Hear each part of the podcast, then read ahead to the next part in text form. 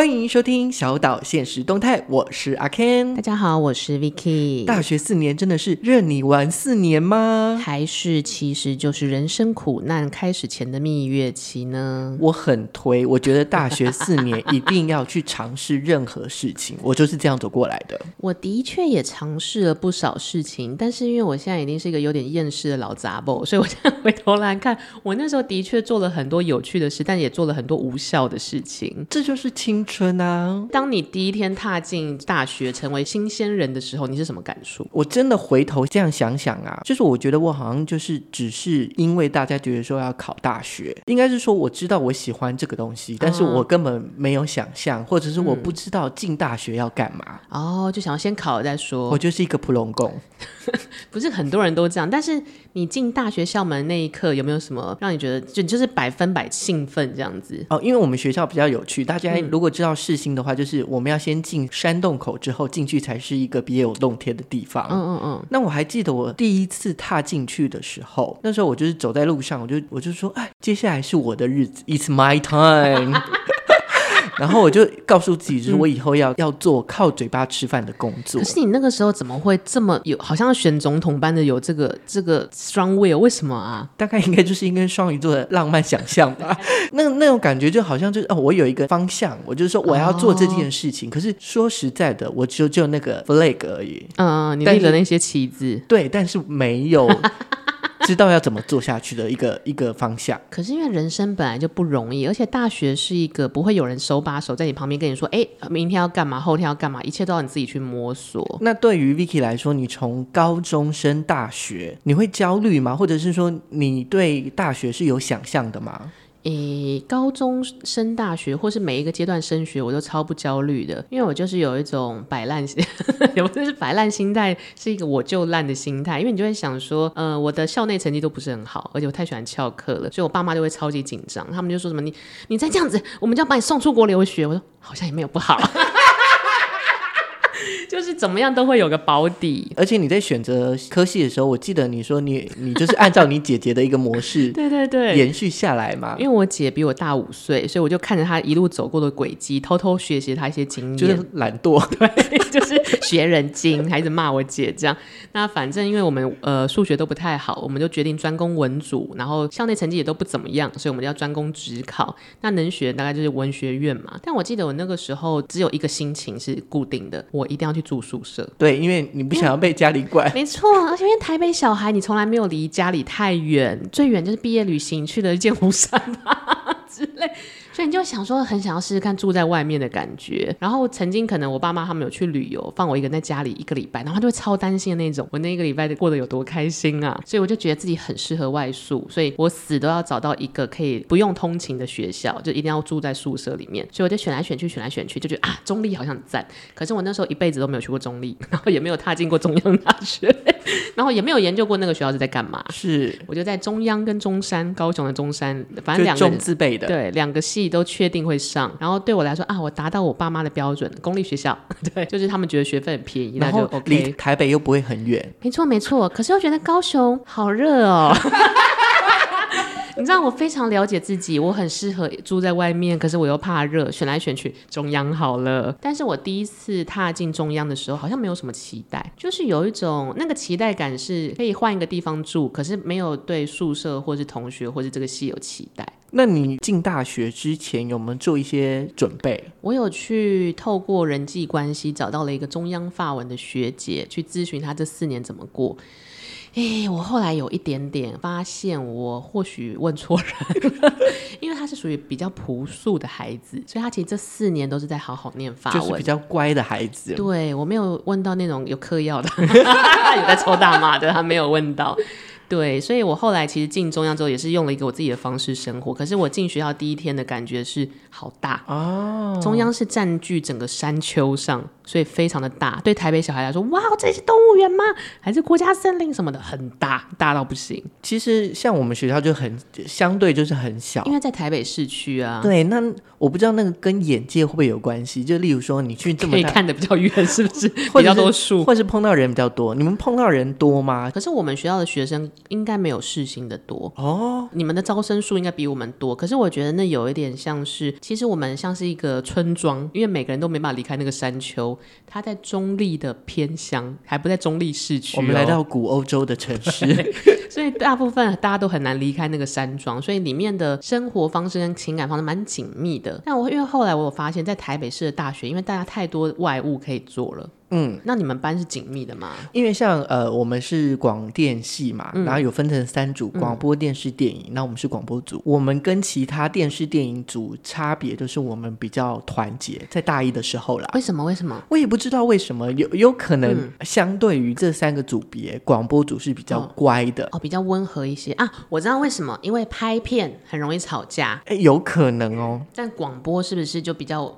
对，没有那么多起冲突的时候。对，而且我们例如说真的要录音的话，我们就是一起在录音室，每人录自己的一句、两句、哦、三句这样子啊。就是整个模式相对单纯一点。嗯啊，真的是没事不要拍片。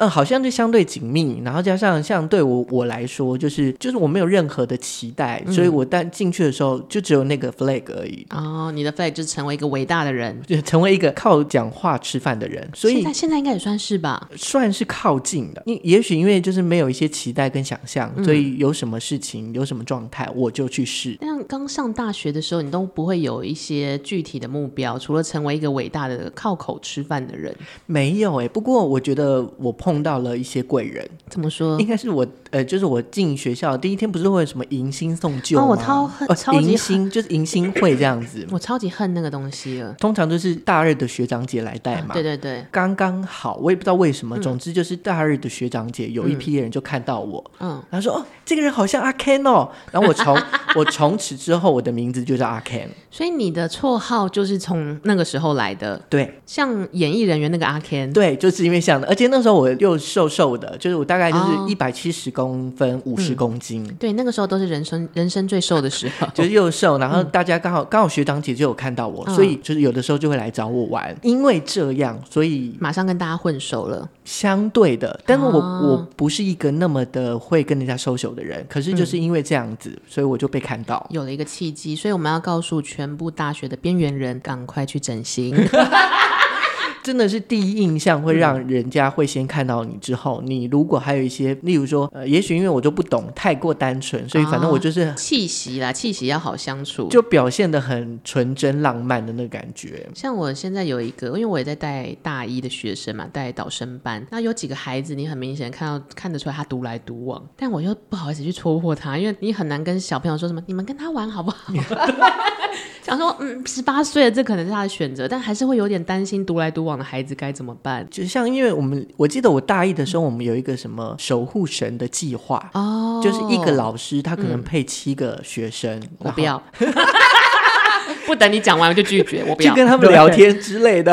嗯，算了啦，大家要自立自强啊。对，因为你现在不自立自强，你四年后还是要自立自强，欸、老师帮不了你的。你出社会后，你还是某种程度，你还是要靠自己。没错，去积极的，不管是你去找贵人也好，或是找人帮忙也好，或是你想办法要去解决。成长就是一个成为厚脸皮人的过程啊。但我自己进大学的时候，真的干了一些我现在有点不想回想的事情，就是大一的时候，因为我那个时候对大学的想象就是美国电影里面的大学生哦，扛本书那边走来走去，然后像个小辣妹一样，对，就是非常的青春，然后而且就是感觉衣服一定要紧，对，对而且很感觉很多活动，没错没错。但我那个时候就是秉持着，虽然我没有特别喜欢中立，也没有特别了解中央法文这个戏，但是觉得好像可以玩一发。然后我妈在里送我回宿舍，最后给我的一句话是：不要怀孕。不过你进宿舍的第一件事情，应该就是跟美国完完全不一样吧？因为美国电影里面的宿舍都很漂亮。我进宿舍的时候，我有点傻眼，哇哦，好脏哦。你们应该是四人一间吧？对，上下铺四个女生这样子。啊、但我很喜欢中央的一个措施，它是文学院，就是女宿都是大家混在一起，但是他把系全部打散，哦、所以我们是两个法文系跟两个中文系的女生一起住。然后我们四个到现在还是非常要好的朋友，而且你的人脉会拓宽，因为他们会带中文系的新朋友来跟你接，来对，然后你也会带法文系的同学跟他们认识，这样。所以我觉得这是一件好事，比起四个法文系的女生来的好。这件事真的还不错哎，而且想想看，你要是在系里面被排挤，你还会有别系的室友啊。这是一个安全措施呢，太棒了，学务长。女生很容易排挤女生了，好不好？但我那个时候真的是因为一直觉得自己要活得像个美国大学生，我前半年超拼的耶！我会早上五点起来化全妆，所以你是形象上面想要跟美国的大学生一样，哦、就会觉得你你是大学生我，我要做最美的那个校花也好，或者是班花、系花这样子。我好像没有想要成为班花，就没有想要战胜别人。可是你想要用自己喜欢的样子登场或什么的，那就会变成你五点要起床，然后八点到学校去睡，八八点走到教室去睡，真的知道在做啥。尤其大一、大一、大二很多八点的课，对呀、啊，早八，没法抖，没法抖。哎，可是你明明那么近，像我到学校，嗯、如果通勤的话，大概一个半小时。你那时候就骑车了吗？我是毕业之后才骑车。我在大学的时候都坐公车吗？对，因为后来太太太久了，所以后来大二开始我就住外面。嗯、但是你第一年不会觉得超痛苦的？你为什么没有想到第一年就住外面？第一年可能我就跟你讲，我就傻傻的，什么都不懂嘛。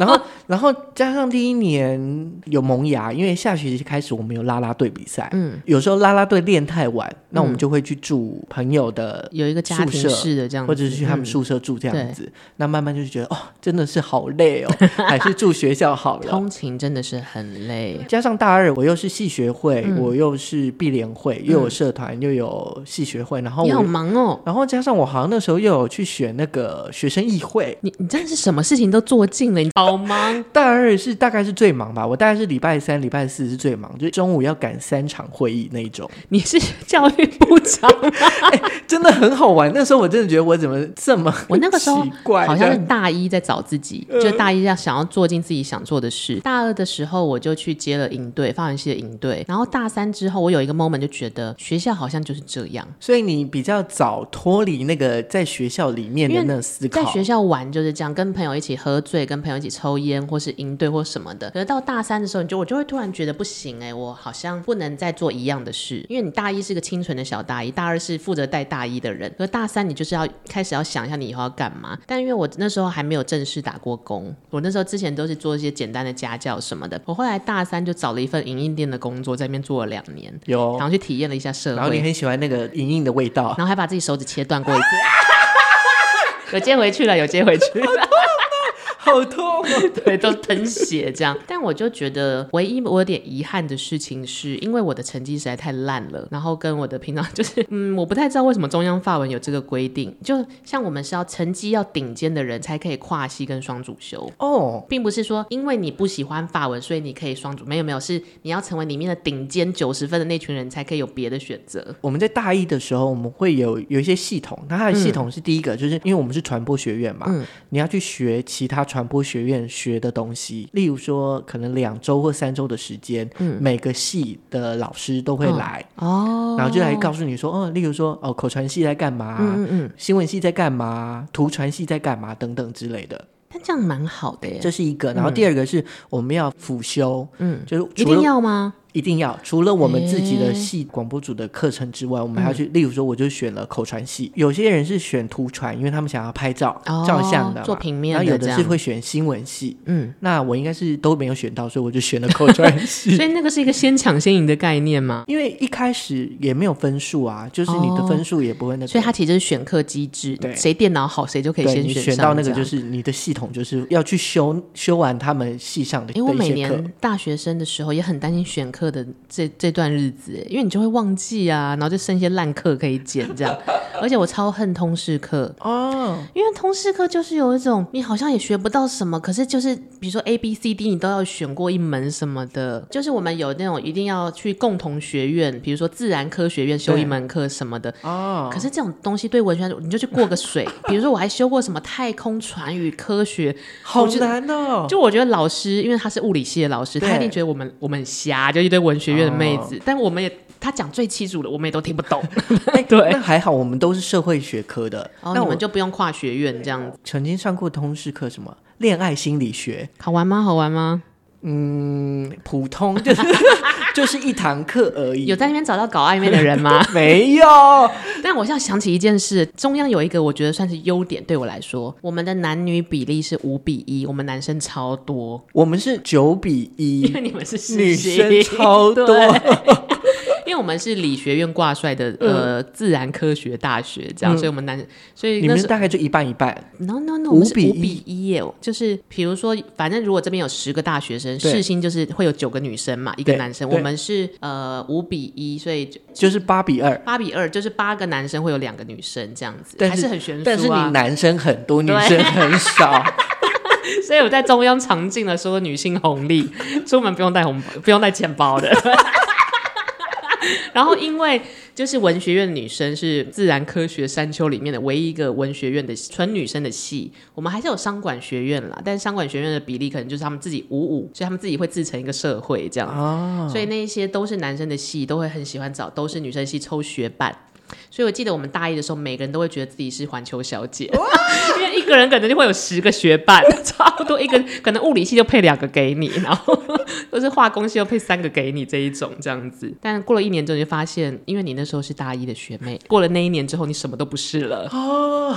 啊，直男很现实的啦，怎么这么现实啊？我的天啊！但还是会觉得上大学是一件有趣的事，就是找自己啊，跟做很多尝试。可是还是有很多让你觉得很痛苦或者很幻灭的时候吧。基本上就是我没有想象进学校会是怎么样哦，你没有先入为主的印象，对，所以所以没有特别的幻灭的状态。那只是对我来说，我就是一直在参与学校的活动，大概是这样。你都没有去外面打工什么的吗？没有，我都在学校打工。实习呢？呃，实习也是在非营利，我是在那个教育广播电台。哦，但是也是跟你的所学蛮相关的，对，跟系上的就是系上配的。你真的是一个标准的广播人呢？那你有什么幻灭的状态吗？我对课程其实有点幻面的，就是我进去大一的时候，我才发现我们班其实有很多人都已经先学过法文了。哦，就是他们本来就喜欢法文，所以进来。可是你就是想说，呃，我先学的这个学校，然后这个系，没错，我就是普通共啊。对，他们可能在高中就学了一两一两年的法文，所以他们来的绰绰有余。这是一个就。傻眼，干被被坑了这样子。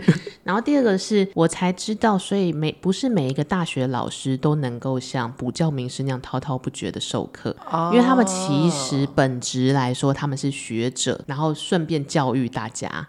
可是像高国中的老师，其实他们本身就是教育教育工匠，就这样想好，所以那个特色跟渲染度不太一样。哎、欸，那这个真的对我们来说真的比较不一样，因为世新广电它就比较偏实作的，嗯、例如说呃，像我们就是有什么初广、高广，我们就要进录音室啊，嗯、要去录音，要去写企划，然后要去比赛啊，就例如说我们那时候大专院校的金声奖。广播竞赛这样子。但你那个时候一直在做些实作的作业，然后一定有团体要跟大家沟通，你不会觉得很累吗？嗯，就是我很白痴。我后来慢慢这样回想起来，就觉得说，嗯，嗯，我大学的时候怎么这么的无理取闹，或是目中无人？怎么说？有点像是，例如说同学之间，我觉得比较紧密啊。在大学的时候，你没有想那么多，就比较紧密嘛。嗯，然后我还记得有一次我在拍一个影片，反正为了一个作品要拍影片，嗯，有一个女生，有一个胖胖女生，嗯，然后反正我们中午就一起吃饭嘛。嗯，那吃饭。吃一吃，然后吃完之后，我就看到他，哎，有三四块肌肉都没有动。我想说他是不是不喜欢吃？欸、我就说、嗯、你是不喜欢吃吗？我就夹了他。你干嘛？然后 你不要这样子。对，他是那一种，就是他会把最好吃的东西留在最后的人。嗯、那，那他当下有跟你说吗？他就是很生气，但是他就是黄旭宝，你怎么这样？然后后来到好像大二大三之后，嗯、还是大三，反正有一次他就跟我讲说，嗯、你知不知道你惹怒我三次？你是我。最讨厌的前三名，可是一跟三，吃过鸡肉一次啊，还能有什么？我忘记，反正就是、嗯、你就是。你以前会不知道，有点冒犯别人，对那个分寸你要怎么拿捏？你就想说，哦，大家都是朋友，大家都是好同学，所以、嗯、所以就会有一点点界限没有分的那么清楚。我觉得读文学院也有时候也会有这种困扰。然后，因为我有些同学真的是比较活在自己的宇宙里，但我后来想想，那个是为什么？因为文学院尤其法文系，我们根本没有团体作业，每一个都是个个人报告跟个人上台演说什么的，我们很少一起有一些要讨论的，不像拍呃广电要拍戏。拍片什么的，所以你也可以理解为什么，因为老师本身都是独来独往的人，教授你很明显看出来，教授 A、B、C 都超不熟，所以在这样子的氛围底下，其实我觉得文学院的孩子会有点辛苦，对于出社会来说，因为你出社会之后，你没有办法成为一个艺人企业，坦白说。但我后来想一想，都是老师没教好啦。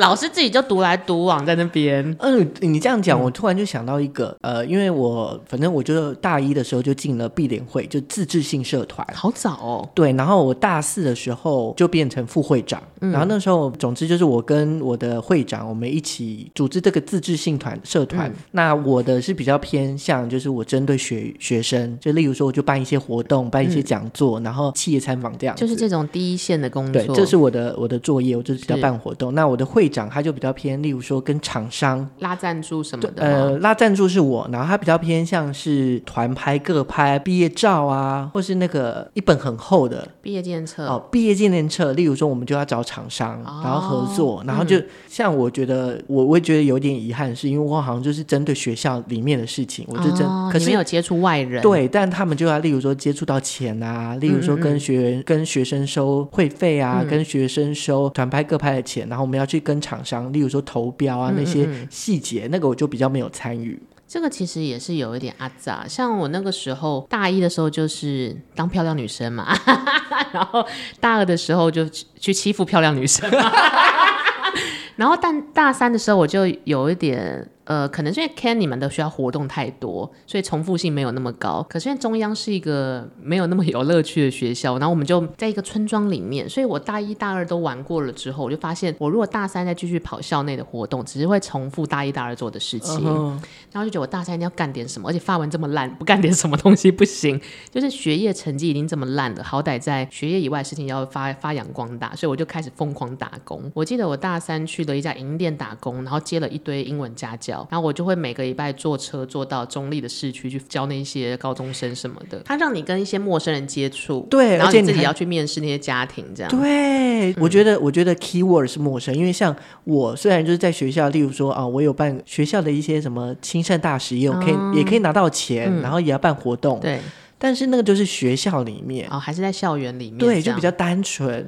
我还记得那个时候，我有教一个。高三的男生，他们家在威尼斯影城附近，然后你很明显知道他英文超烂，然后我那时候就学会了一个东西，叫做身为老师要怎么偷懒，就是他真的很明显就没救了，二十六个字母哩哩啦啦，但是他爸妈就希望他可以考得不错嘛，所以我可能会前三十分钟教他小考背单字，然后就赚了那个 三十分钟的钱，后面才开始讲一些课，然后最后到有一天他爸爸说啊，他那为什么怎么还是二十分？我说还有二十分就不错了。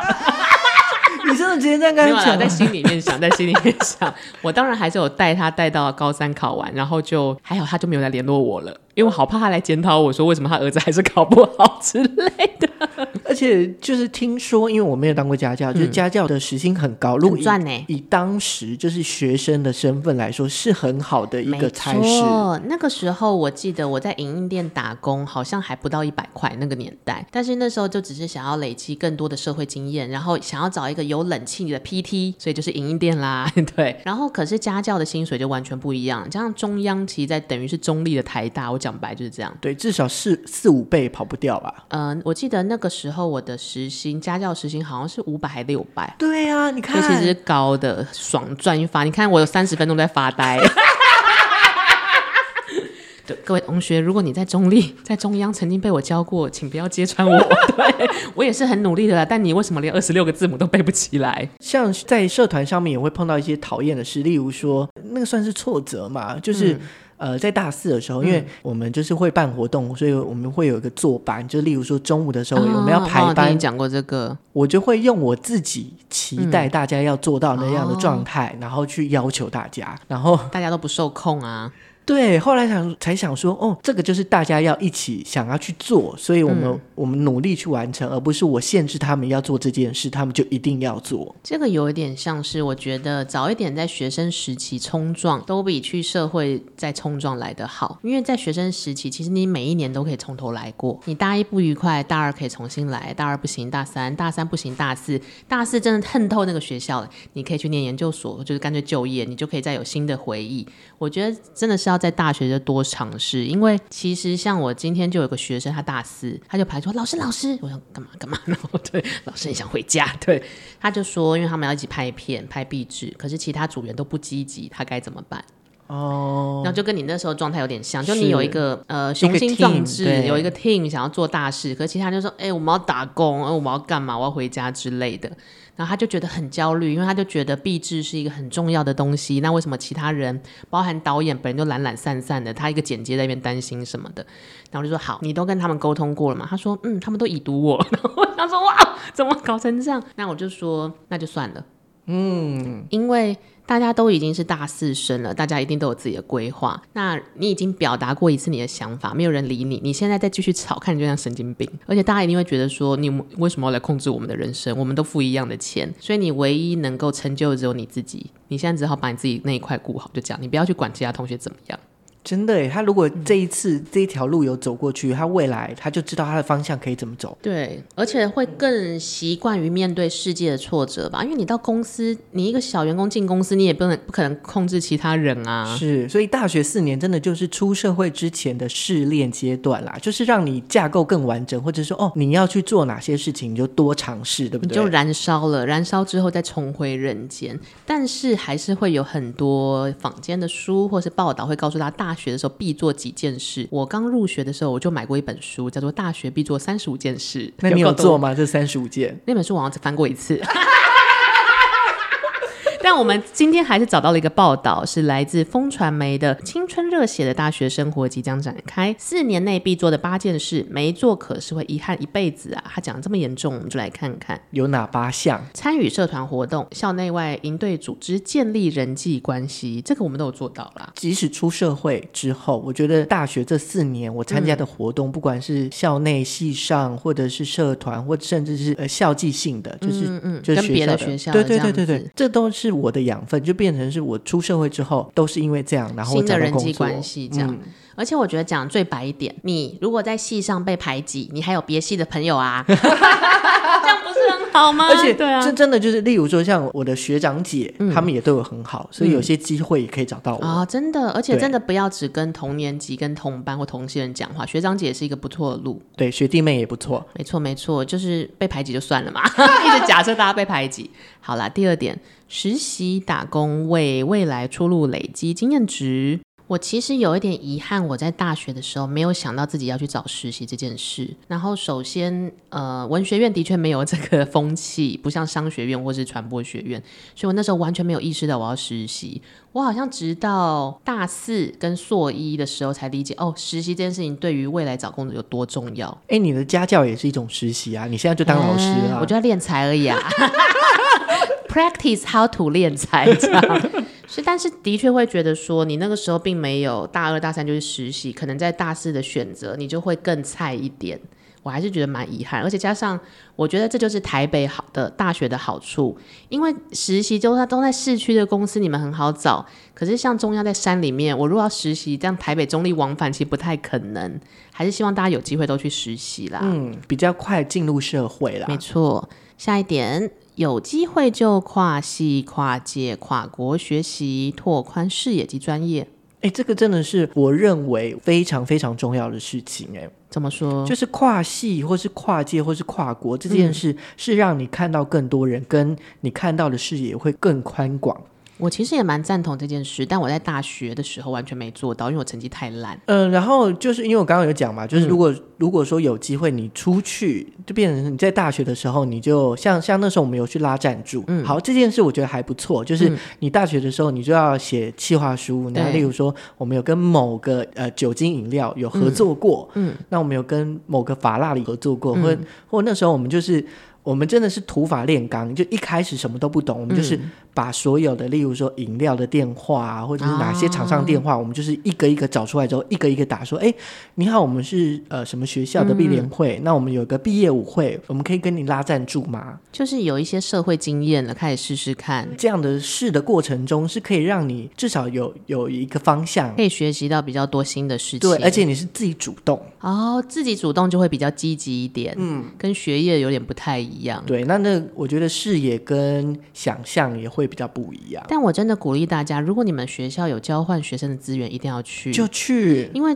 交换学生通常收的是你在台湾的学费，然后你就不用付欧美或日本那些很贵的学费，那你只要付一些你生活费就好。去国外念书真的可以拓宽你的视野，就是你会知道一些不一样的东西。好，第四点，考取证照，提早赢在起跑点。我没有考过证照，哎、欸，我真的也没有哎、欸，但我有考过英文，因为多译是我们毕毕业门槛。但我现在在带我的这个学校的学生，因为这个学校以前是技职体系，现在是科大。那这个学校就会很要求我的孩子们都是至少要有一张证照。那因为对他们来说，就是证照是量化的能力表，他觉得对学生的求职是有帮助。我觉得好像有就是比较好啦，跟驾照一样这种概念。尤其是出社会，就是没有人认识你，然后你经验不足的时候，有这些证照是可以有点像量化你的才能，就会让你比较容易被看到的。没错，没错。所以你如果是一个没有什么特色的人哈，赶快去考执照。啊，接下来是和老师建立好关系，他可能能成为你人生的向导。我跟大学的老师还有硕班的老师交情都蛮好，现在有在联络。那大学的老师走的是非常温馨的路线，因为我们法文系人太少了，老师就会一对一，然后跟你在密室点个香氛蜡烛，两个两个女生在那边对谈，这样的确我觉得蛮鼓励我那个时候。他说：“Victor 成绩怎么会这么烂？就是很烂啊。”对，但是他就会想要知道你为什么没有办法振作或者什么的，所以到现在老师对我讲的一些金玉良言，对我来说都是受用的。好，那如果是我，就是如果说真的跟老师比较密切，应该是硕班，就是我的指导老师，嗯哦、因为我们每个礼拜都会见面，而且我们是真的是很贯彻每个礼拜，然后聊天，大概聊两两到三个小时的、那个，感觉有一点像心灵挚友了。在那个那个状态下，我们就是不断的聊我们自己的话题，或者是聊生活。嗯、我觉得这件事是让我觉得很开心，就是哦，原来这就是跟老师之间的交流。往另外一个方面想，你就是有了一个人生的忘年之交。嗯，因为二十岁跟四十岁看世界的方式其实不太一样。是，那在大学的时候，呃，比较有聊天，或是真的是有跟老师继续有交往的这个状态，嗯、应该就是我们的守护神，就大一的导师。哦、那后来他就离开我们学校去了中正大学。嗯、可是那个你知道，那个老师的关系，就是我们大一的时候真的是蛮要好的，很亲近这样。对，所以现在就例如说，在网络上 Facebook 上面还是。会聊天等等，哦、然后我记得最深的一句话，就是老师在上课的第一天，嗯、他就告诉我们说：如果你觉得你要做的其他事情比上这堂课重要，嗯，那你就去做吧。哦，他很潇洒。那学分怎么算？嗯，还是当掉？你交报告。但我觉得他给我们的意思就是，你要知道什么东西对你来说是比较重要的。因为大学其实跟穿制服的时候不太一样，就是你每一件事其实都是要你自己决定，你自己去选择，没有人可以帮你了。像我的上课的口头禅就是拿起麦克风就跟学同学说：“好，我们五分钟之后点名。如果你还有在外面游荡的朋友，赶快加进来。”赶快叫进来点名。哦，点名真的是老师的一个真的很麻烦的事情哎，是有一点麻烦，但我不讨厌。然后你就会看到一些小屁孩为了赶点名，那种慌慌张张，就觉得蛮好笑的。就想到你要么就潇洒一点不要来，要么就早一点来，就是这样。但是啊，青春就是这样啦。然后再来就是青春的事，就是谈场美好单纯的恋爱。谈恋爱真的是很愉快。然后我真的有点太晚了，我是大四的时候才谈恋爱。真的假？前三年都不会想谈恋爱吗？前三年我就笨笨的、傻傻的，然后也不知道谁喜欢你，或是你喜欢谁哦，没有心思去想那么多了。对，然后真的到大四之后，哦，才知道说，哦，有一个恋爱的感觉是这样。哦，有点太晚了。我记得我大一到大三大，应该算到大三都蛮沉浸在各种恋爱里面，然后那个时候就开始种睫毛，然后你就很容易在呃宿舍里面问男朋友哭或干嘛，就很 drama。然后我的室友就是传一个纸条说，不要哭了，睫毛一直掉。所以真的有机会可以谈恋爱，而且相对在学校里面真的是比较单纯啦，因为就不会想到说，呃，这个人有没有车，这个人是什么工作，他年薪多少，就是我单纯喜不喜欢你这个人而已。对，而且在那样的状态，就是你可能也没什么钱，我也可能没什么钱，啊、可是我们有的就是热爱彼此的心。对。好了，希望大家不管你几岁，都要谈一个很真挚的恋爱。再来是趁着年轻做一些老了以后想到会笑的事情，这我就有自信了。我做尽了一些瞎事，哎哎，这真的很棒哎。比如说，因为我发文很烂嘛，然后我就觉得老，因为大学的老师都是学者型的，不是表演型的，我就觉得哦好没劲，所以我都会坐在最后一排，然后老师的那个麦克风的音箱也放在最后一排，我觉得好吵好困，那我就把那个音箱拔掉。我拔了一年，老师都没有发现，然后我们同学也没有跟老师讲。所以老师拿着听不到的麦讲了一年。哎、欸，你真的是恶作剧之王哎、欸！不是就很吵啊？但现在想想看，真的对不起老师啦。好，那我如果说真的是会想到会笑的，有几个啦，就例如说，我们可能就是特别的要帮朋友庆生或者同学庆生，我们可能会前一天晚上十点或十一点的时候，然后冲进他们家，跟他说生日快乐。这真的只有二十几岁才做出来哎！现在如果有人冲进我家跟我说生日快乐，我说你给我出去啊！对。然后例如说那种就想到会笑，就例如说我们就啦啦队，我们就真的可能最后一个月练习，可能每天晚上都要练，然后练两三个小时，就是你要扛着人又很重又很累，可是就觉得很热血啊！就是最后一天，我们的最后一天就是心灵祷告这种吗？然后就大家就哭成一团，就我们要为了就是我们手上的兔呃那时候就是要捧在手心上，我们要不能让它掉下来，然后就大家一直哭的那种。现在如果三十几岁的时候，哎，我们要回家了，好困哦。对，那个好青春哦，那个真的是我那个时候才有这种肾上腺素哎，我还记得，因为那时候文学院都要比啦啦队，那因为啦啦队就是一个很辣的活动嘛，大家都会想参加。然后你成为二年级之后，你就要带一年级。然后我还记得一年级的时候，我就会看到我们的学姐就会在我面前说：“看我们，快看着我们笑。”然后就觉得、哦、好感动。换成我们二年级的时候说：“看着我们。”然后就是会做这种很像姐妹姐妹会相传的事情。对。但现在三十几岁想说，干嘛不在宿舍睡觉啊？对，跳什么、啊？就觉得好累哦。对。然后最后一个呢是转换心境，学习与自己独处。我觉得这个不容易耶。对啊，那个那么青春、那么燥热的那个年纪，而且你要想想啊，大一的时候最喜欢集体行动。一起去吃饭，一起去上课、厕所什么的。如果你自己一个人的时候，会觉得很孤单吧？寂寞、孤单，觉得冷。可是这好像会是一个转换，就是大一的时候一群人，大二一小群，大三两三个，大四的时候，其实大家都可以开始渐渐的自己做自己的事了。可是这个没有办法与生俱来，我觉得这个靠练习。可能朋友之间也会来来去去。啊，坦白说是慢慢的让你自己更成熟，或者更有自信，就是你自己一个人也可以做到一些事情。其实讲坦白的啦，就是人生到头来都是一个人，大学。才是四年的过程，你怎么样都要面对锻炼自己心灵这件事。但如果可以选择，Ken，你会想再一次念大学吗？让这四年重来吗？我不会再念一次大学，因为我觉得太累了，就是太麻烦。哦、而且你现在三十几岁，你要重新再学读一次大学，你说你要重新经历吗？哦，懂意思。那如果反过来，你现在重返十八岁，回到那个十八岁，到底选择要不要去就业，或是去选大学？你会选念大学吗？我会念大学，而且我觉得就是从这四。年的累积，跟碰到人，跟碰到事，嗯、我我觉得那个就是一个一个框架，让你慢慢的更稳重。那你大大学这四年就是让你修炼嘛，嗯，然后可以犯错的机会，没错。那大学之后，你开始你如果怀孕的话，你就把小孩留在学校里啊。这个不是这样的犯错，留在保健室里。对，我觉得这个就是一个经验，而且你会碰到很多事情，嗯、而且多去尝试，因为这些事情是你尝试之后，你才会知道你要或不要，喜欢或是不喜欢。多尝试，多试错，真的是一件好事。哎，那如果是我回到十八岁那一年，会不会想要念大学？我觉得我还是会，但是我不一定十八岁就会去念。我会可能想要去有个 gap year，就是打工，或者是先去就业一年或两年之后，我再回到学校，然后也不一定要念台湾的大学。呃，就是中国、上海、北京或日本什么都可以，不一定要欧美。就是觉得或许可以让自己胆子更大一点，试着去更远的地方一个人生活看看。但现在想想，成绩那么烂。你在想什么啊？如果从就是我们这样经历过十几年前大学的生活，如果是你想要让你自己变得更好，你会在大学的时候多做什么事情？嗯，我应该就会在学业上更努力一点，因为我那时候学业是几乎摆烂，是一个零的状态。但是现在想想，至少你要做到六十分，然后跟我可能会更不害怕寂寞，嗯，因为那个时候还是会有点在乎同学的眼光，跟希望可以跟同学同进同出。